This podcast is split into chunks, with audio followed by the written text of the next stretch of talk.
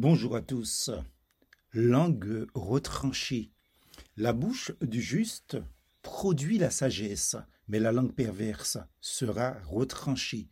Proverbe 10, verset 31. La langue n'a pas d'os. Tu la déformes comme tu veux.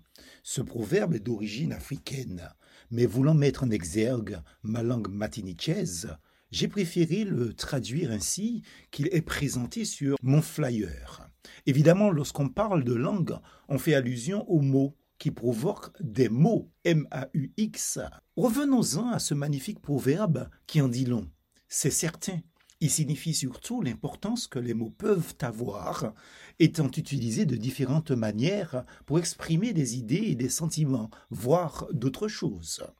Les mots peuvent être utilisés donc pour blesser ou pour guérir, pour éduquer ou pour tromper, pour consoler ou pour décourager, et ainsi de suite. Les mots sont des puissants outils que Dieu nous a donnés et qui peuvent être utilisés, soit pour le bien ou soit pour le mal, soit pour le bonheur ou le malheur, soit pour le mal-être ou le bien-être de nos semblables. Il est important de bien choisir minutieusement ces mots, mais avec des soins très précieux et surtout de les utiliser de manière responsable.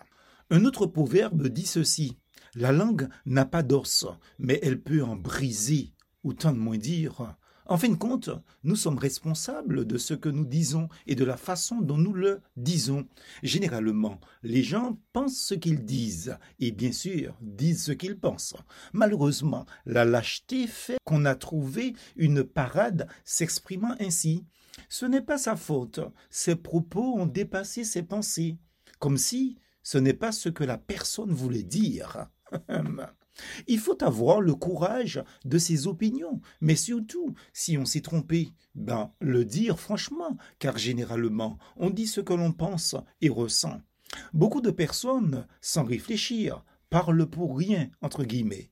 Dans ma langue, on dit en l'homme qu'à parler pour rien, à ne pas confondre avec parler pour ne rien dire. Ici, Parler pour rien signifie des paroles inutiles dans le sens de faire du mal, de faire du tort à ses semblables. Nuance. N'oublions pas les propos des Écritures dites de la bouche même du Seigneur Jésus-Christ, car par tes paroles tu seras justifié, et par tes paroles tu seras condamné. Matthieu chapitre 12, verset 37. Ce qui devrait mettre un véritable frein aux langues qui parlent inutilement. Alors, en ce début de semaine, pourquoi ne pas confier notre langue et son usage à la grâce et surtout à la sagesse de Dieu, de sorte que nos paroles soient toujours accompagnées de grâce, assaisonnées de sel, afin que nous sachions comment il faut répondre à chacun? Colossiens chapitre 4, verset 6.